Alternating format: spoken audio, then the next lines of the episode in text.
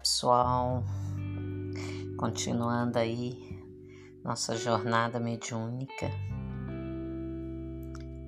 com uma mensagem do nosso querido irmão Bezerra de Menezes, quando ele fala da alegria em prefaciar uma obra, né? né? Isso é mais uma oportunidade de ajudar de divulgar a doutrina espírita, o que para nós é um dever, né? O de falar divulgando a verdade, eles dizem que para eles também. Para eles é um dever divulgar a verdade. Ele diz que nós não podemos nos esquecer de estimular a caridade entre os leitores, né? Já que conversar sobre a parte da espiritualidade não deixa de ser uma caridade cada um de nós, né? Cada um do seu jeito, dá a sua contribuição, o que é muito nobre para eles, bons espíritos que nos acompanham, né? E Dr. Bezerra, em um livro chamado Cura-te a Ti Mesmo, pelo Espírito Miramês, por João Nunes Maia. Nós temos um outro livro também de João Nunes Maia, que é é... Meu Deus, fugiu o nome aqui. Então, doutor Bezerra diz: Ah, João Nunes Maia, Viagem Astral, excelente. Então, doutor Bezerra diz o seguinte: Querido irmão, não deixe de servir os espíritos como instrumento de benevolência, senão nas coisas materiais, mas nas palavras que eleva, nos pensamentos que estimulam no amor que encoraja, na fé que levanta os caídos, no perdão que restabelece a amizade. No entanto, se puderes, oferta o pão que mata a fome, o agasalho ou o teto. A caridade é uma fonte de luz que ilumina em todos os rumos, que beneficia por todos os lados. O livro espírita é caridade volante. Quando eles dizem Livro espírita é livro que passa uma boa mensagem, né? Espírita vem de espírito, de bons espíritos, né? Mais ou menos isso.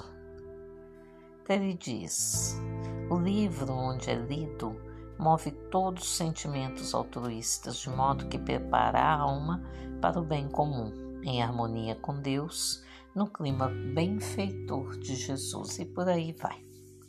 Bom, por que, que eu peguei essa passagem?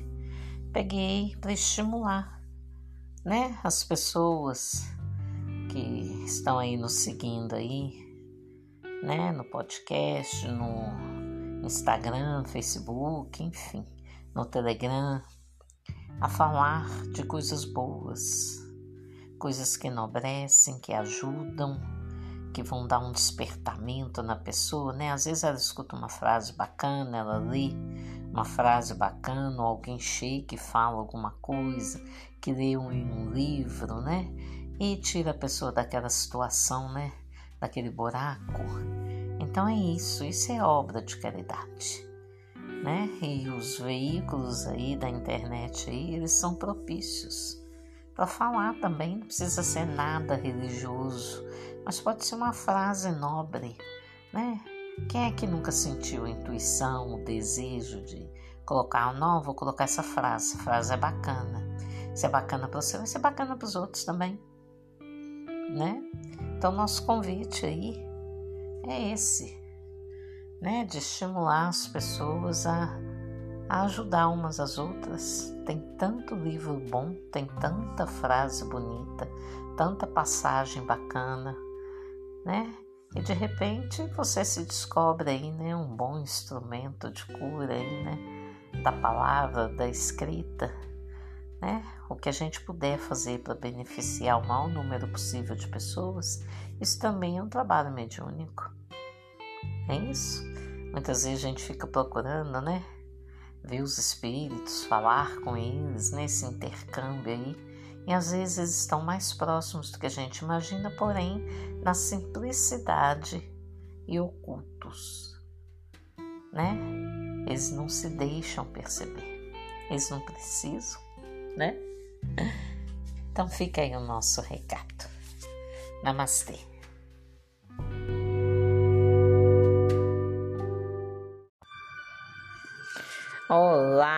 Aqui é Valéria Monteiro, sua terapeuta de plantão, terapeuta espiritual. Tempos aí, né, de muita reflexão. Dizem que a oração é uma luz acesa na alma, né? Então, quando a gente ora, os pensamentos se renovam e a gente fica mais bem disposto, né? Porque a prece ela nos vincula às forças superiores, né? Quando a gente ora e, e, e procura examinar nossa mente, né? a oração acaba trazendo uma resposta para a gente, porque a gente está mais vigilante, está mais atento, então a gente consegue captar né, respostas, soluções né, que vão resolver muita coisa na nossa vida. Então a gente não deve, por exemplo, ter conversas pouco proveitosas, né? Pensamentos que a gente não vai aproveitar nada dele né?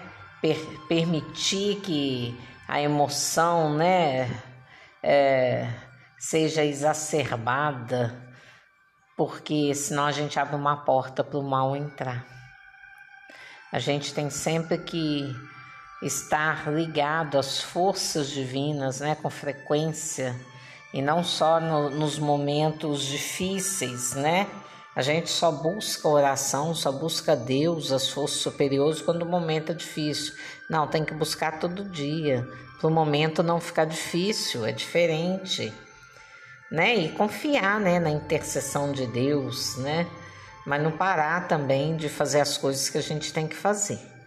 Né? A gente não para para ficar só chorando, só lamentando, só reclamando, né? Na dor. Não, a gente ativa também a energia do amor, né?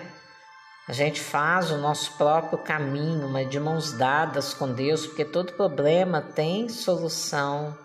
Então a gente não deve se desesperar, é orar e confiar e trabalhar.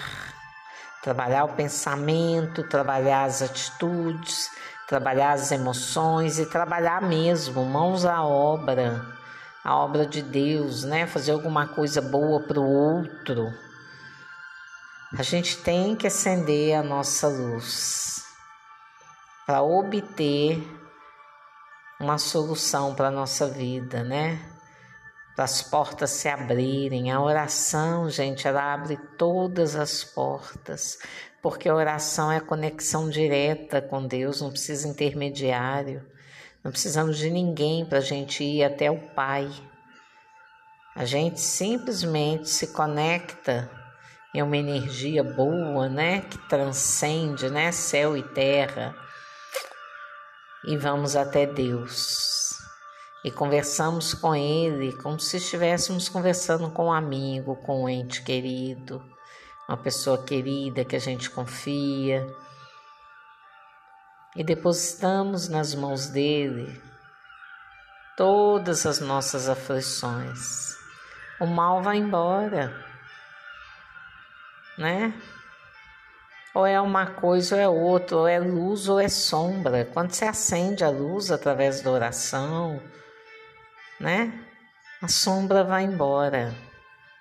E é um trabalho constante, é preventivo, não tem que esperar adoecer ou acontecer alguma coisa que se tiver escrito alguma coisa para acontecer forte, você está sustentado pelas orações que você fez, né? Porque cria um sustentáculo, né? A oração ela cria um sustentáculo ali na sua vida, você se sustenta nela, né? Então ela te ampara, a oração te ampara. Busque recursos no mais alto, acenda a sua luz. Um forte abraço, estaremos juntos aí. Namastê.